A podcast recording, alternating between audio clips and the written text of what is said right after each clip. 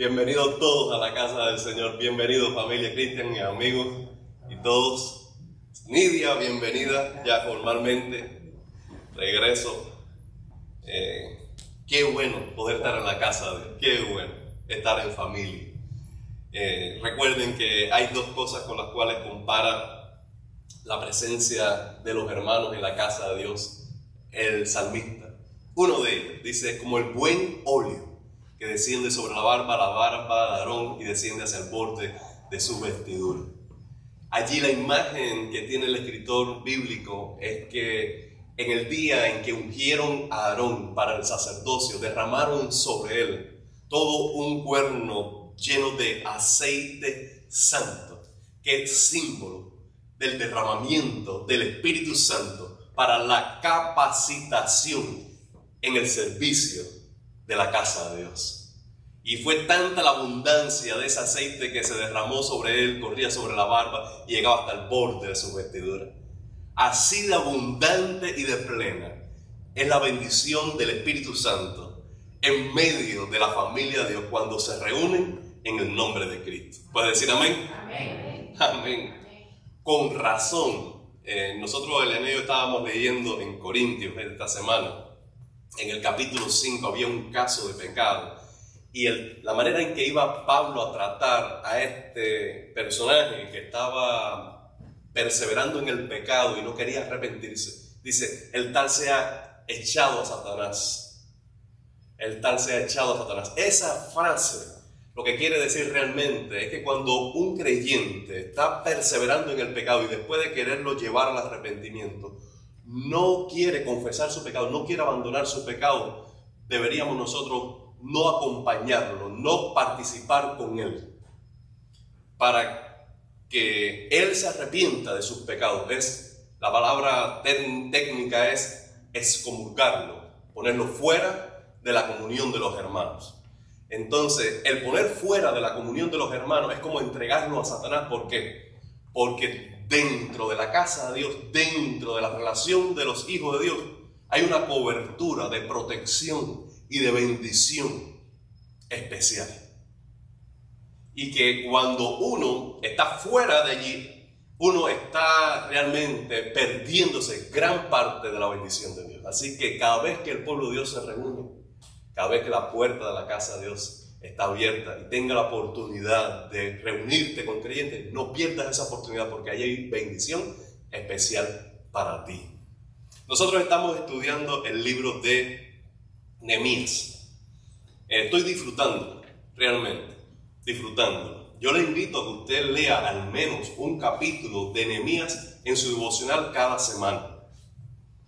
Hoy vamos a estudiar el capítulo número 2. Haciendo un resumen, de la semana pasada, podemos decir que Nehemías exhibió un compromiso extraordinario, un interés, una preocupación fuera de serie. Él era copero en una posición privilegiada, aunque había sido llevado allí con el exilio, a él le iba bien. No obstante, se interesó lo suficiente por su gente, por su tierra, como para, en primer lugar, preguntar. Se le acercó a Hanani, que estaba de visita, haciendo un informe al rey y le dijo, bueno, cuéntame, ¿cómo está la tierra? ¿Cómo está la familia? ¿Cómo está la gente que quedó allá?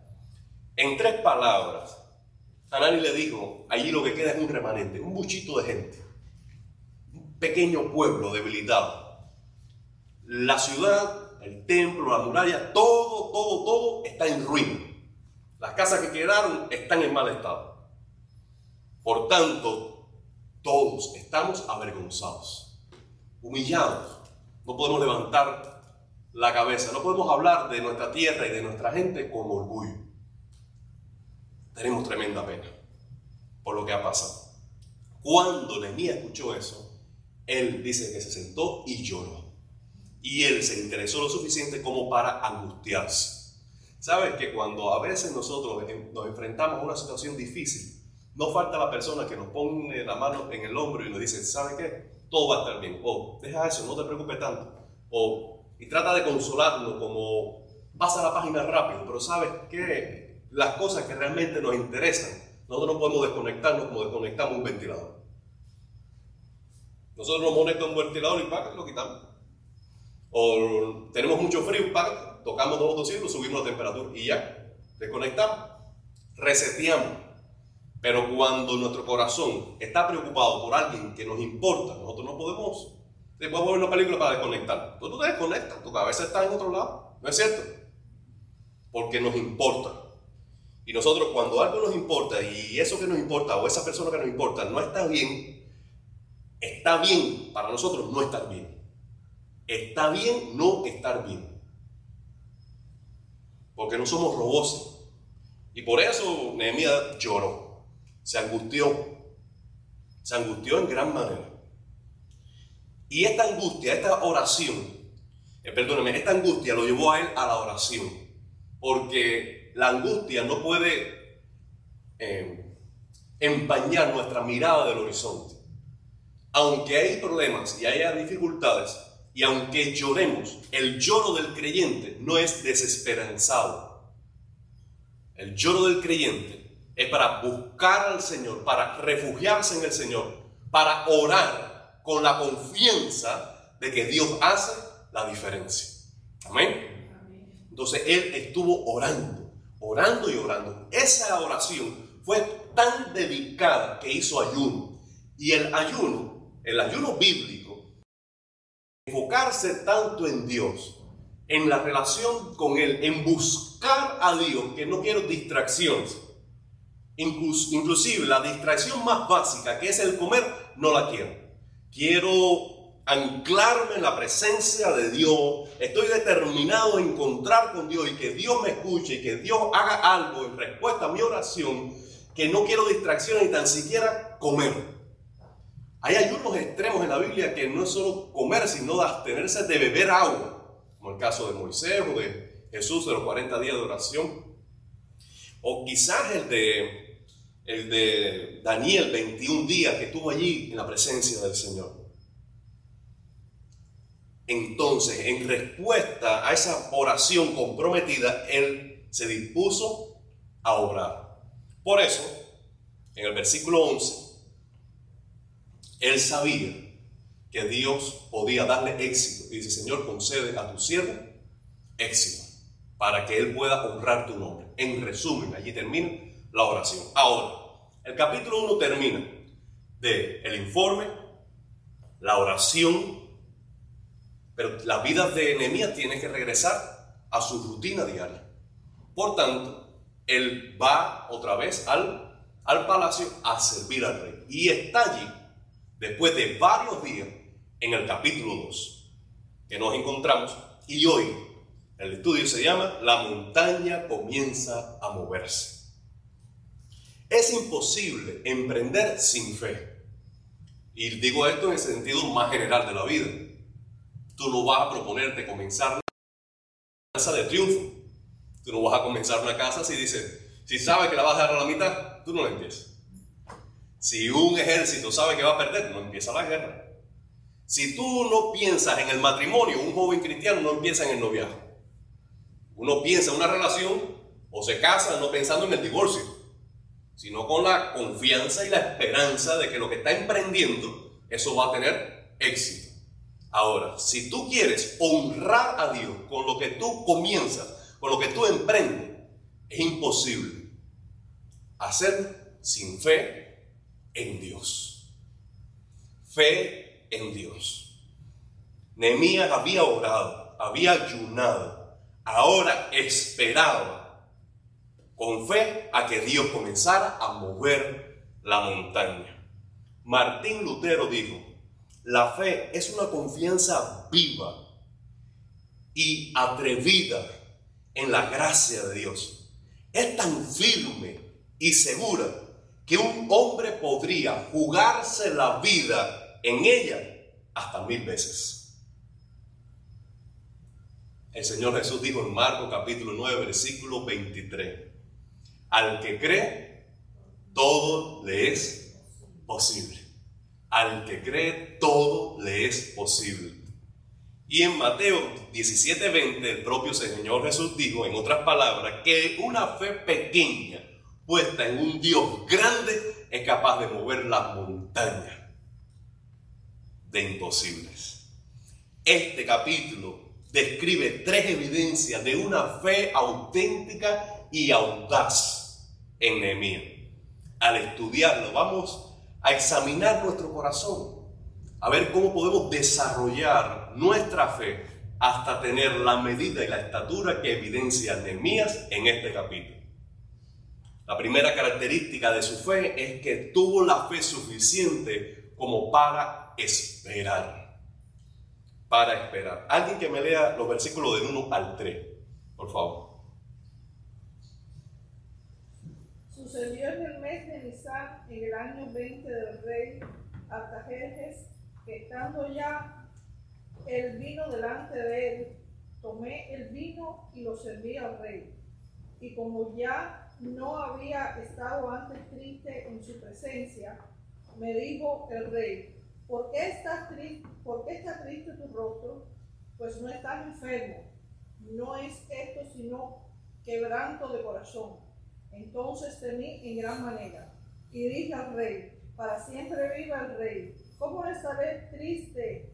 ¿Cómo no estará triste mi rostro cuando la ciudad casa de los sepulcros de mis padres está desierta y sus puertas consumidas por el fuego.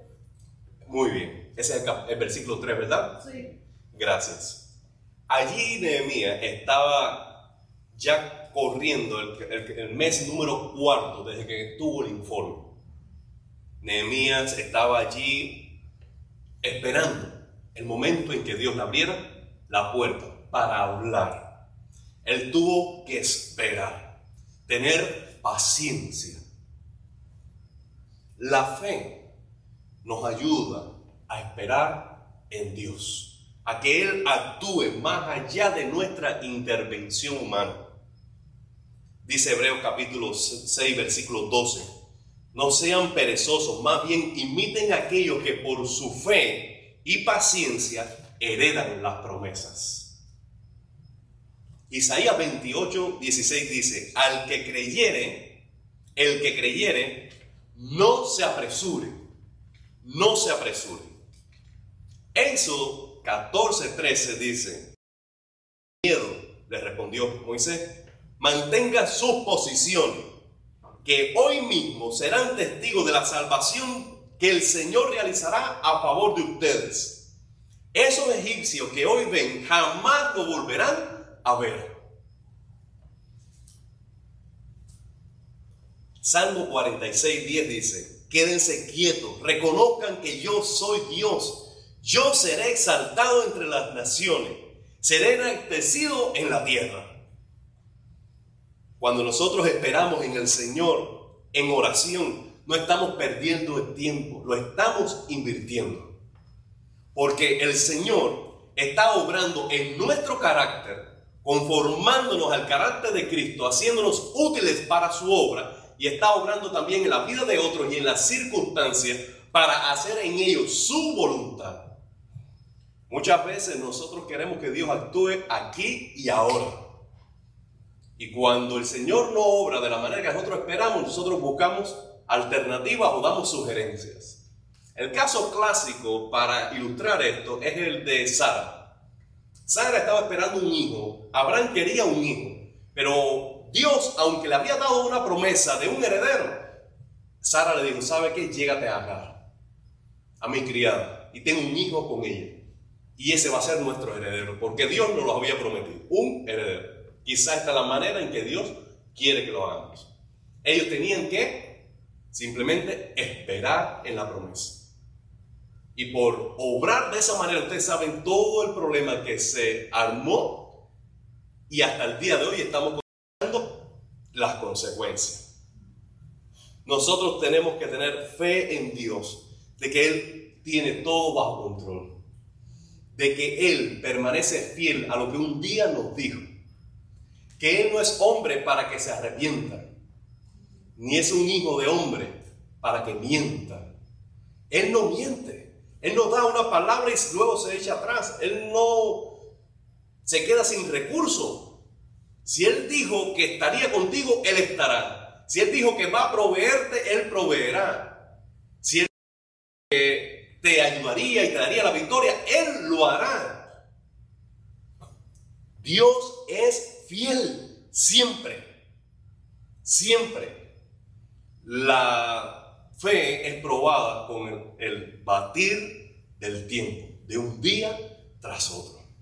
La fe auténtica permanece arraigada en la promesa de Dios cuando las circunstancias aún no cambian. El rey, el rey Atajer podría haberle castigado por estar en su angustiado y triste, pero no lo hizo. En lugar de eso, él preguntó cuál era la causa de la tristeza de su siervo. ¿Por qué actuó así el rey? Porque Dios intervino en su corazón. Amado hermano, no hay persona que escape al trato de Dios. Por muy alta y encumbrada que esté una persona, por muy duro que sea un corazón, por muy distante que esté Dios, Dios puede tocar su corazón. Dios obra en lo íntimo del alma de cualquier ser humano y Él lo hace como le place porque Él es el soberano de la tierra. Y Él está sensibilizando el corazón del emperador para preocuparse por un esclavo suyo de la corte.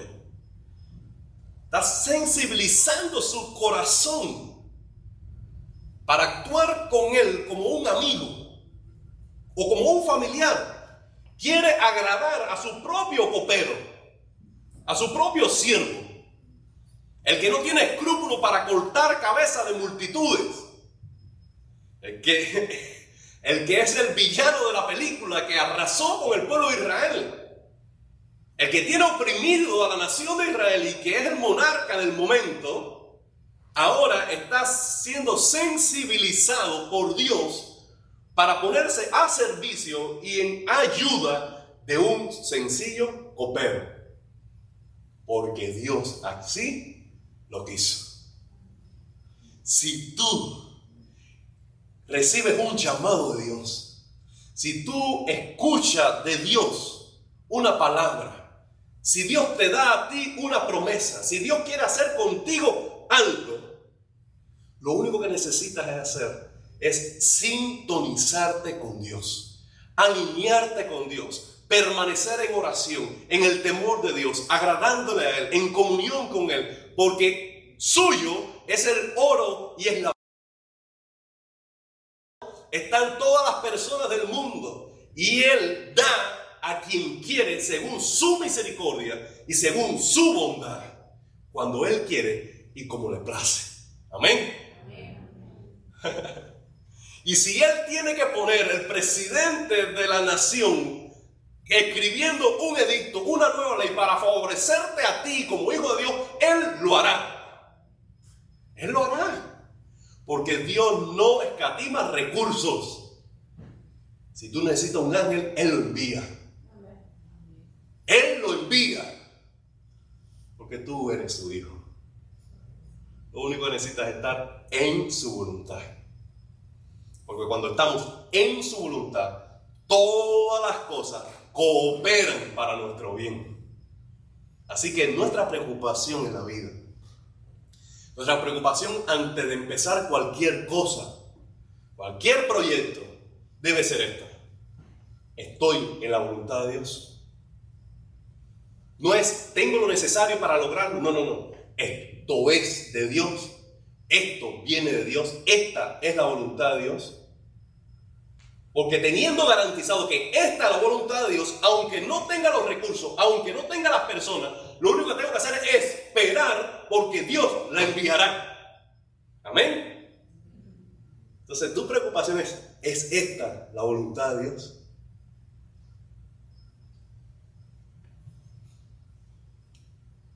Nehemías tuvo la fe suficiente como para pedir no solo esperar, sino pedir. Vamos a leer los versículos del 4 al 8. Por favor. Y dijo el rey, ¿qué cosa pides? Entonces oré al Dios de los cielos y dije al rey, si le place al rey y tu siervo ha hallado gracias delante de ti, envíame a Judá, a la ciudad de los sepulcros de mi padre y le reedificaré. Gracias. En la vida son válidas las oraciones telegrama, como decíamos en un tiempo, o los textos, hoy las oraciones text. Una oración, una frase. Oré al Dios del cielo. ¿Qué oración podría haber hecho Nehemías en una conversación con el rey? El rey le dijo, ¿qué pide? ¿Qué te hace falta? Y dice, y yo oré al Dios del cielo. ¿Qué oración habrá hecho ahora? Señor, dame, ayúdame. Señor, dame sabiduría. Señor, aquí voy.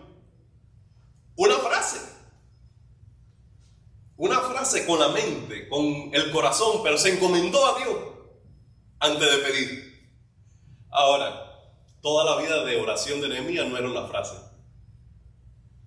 Toda, la vida de Nehemías de oración no es simplemente, Señor, voy a empezar el día, ayúdame, y salí para la calle. Esas oraciones cortas están fortalecidas con periodos de oración a solas y en intimidad con Dios. Había orado, había ayunado, conocía a Dios, estaba lleno de Dios. Entonces en la vida las dos cosas son necesarias. Buscar a Dios en soledad, sin apuros, sin apuros, para que en el momento en que nosotros podamos escribir un mensaje al Señor, esa oración tenga el respaldo de una vida de oración. Porque si todo habría sido un mensaje así rapidito, ¿cómo quedaría manifestado el compromiso o la preocupación de Nehemías? Ahora, pensemos en esto y quiero que ustedes me respondan. Por un lado, está Nehemías como un hombre de oración ante el trono de Dios, orando de día y de noche. Por otro lado, ahora está Nehemías delante del trono de Artajerjes, del rey, para pedir. Yo quisiera que ustedes me dijeran qué hay de diferente entre el trono de Dios y el trono del rey de Artajerjes. Díganme ustedes. El trono de Dios es eterno, Muy bien. ¿Y el trono de Artajerjes entonces por unos años? ¿Quiere decir algo, campeón? Ah, Ok. Dígame otra diferencia. Dígame. Para Dios todo es posible. Muy bien. El poderoso, grande y misericordioso. Para el reino. el rey No, tiene, tiene sus límites, El rey tiene sus límites, pero le interesan sus, eh, sus propios intereses. sus propios intereses. Ok, muy bien. Otra diferencia. Vamos. Otra diferencia. Ok, uno es el trono espiritual que está en el cielo y el otro es físico. ¿Quiere decir algo, Cristian, amigo? No, para mí un solo trono es de Dios pienso. Ah, ok. El trono de Dios está por encima de cualquier otro, es el trono absoluto. Él es el que reina sobre todos. Bueno, déjame decirle eh, al menos tres diferencias que yo veo en esto. Primero, Nehemías tuvo que esperar hasta poder manifestar la carga que había en su corazón. Sin embargo, nosotros podemos entrar en cualquier momento a la presencia de Dios y abrir nuestra alma. Segundo lugar, Nehemías tuvo que decirle al rey lo que le estaba pasando.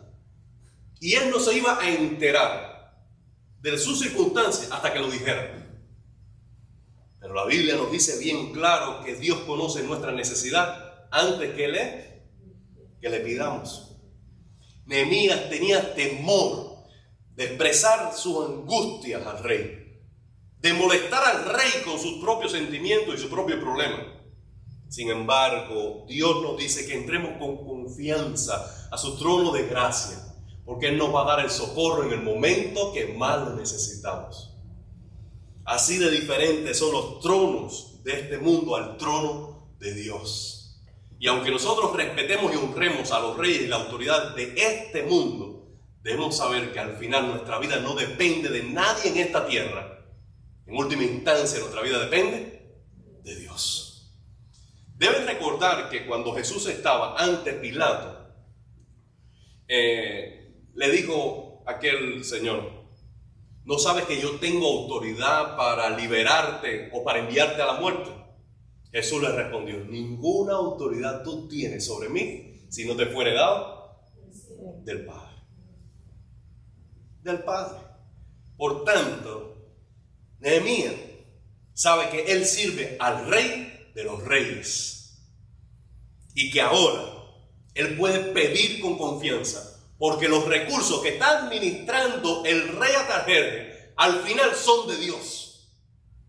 Y como todo le pertenece a él, hizo esa oración relámpago y se dispuso entonces a pedir. Confiadamente, pedir. Pedir porque sabía que ahora Dios iba a proveer, que Dios iba a abrir las puertas. Entonces, se resume la petición de Nehemías en dos cosas envíame y que me den. Envíame y que me den. Y yo voy a edificar.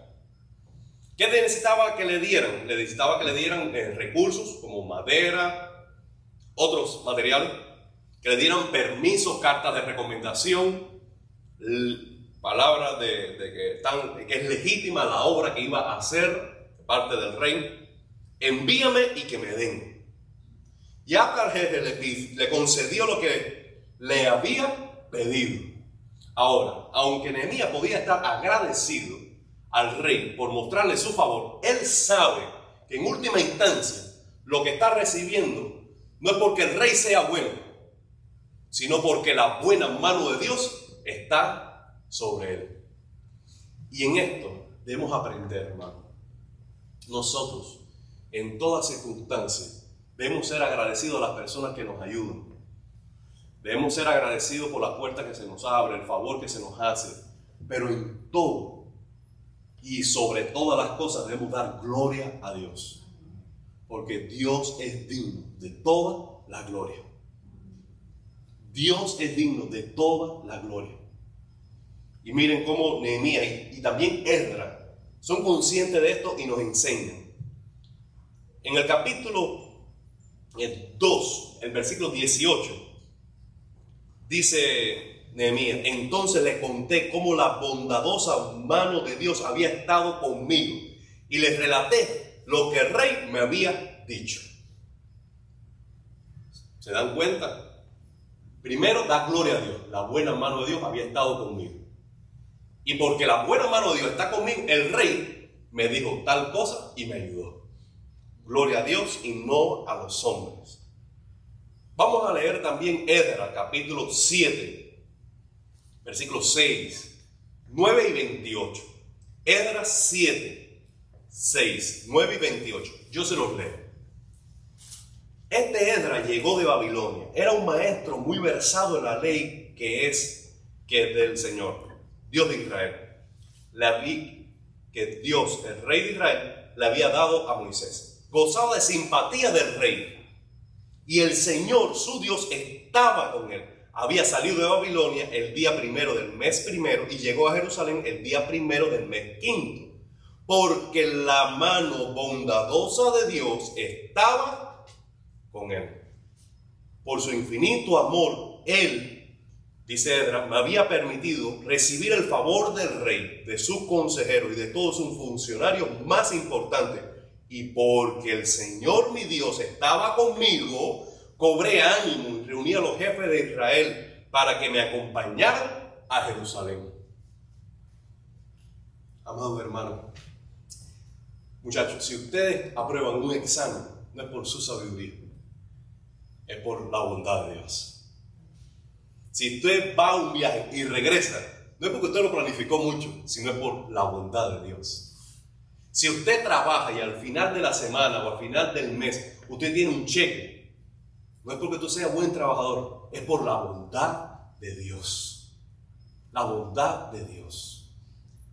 Todo lo que tú eres, todo lo que eres capaz de hacer, todo lo que eres capaz de poseer, de acumular, toda riqueza que viene a tu mano, viene de Dios. y debemos saber dar gracias y darle gloria a Él en todas las cosas. ¿Puedes decir amén?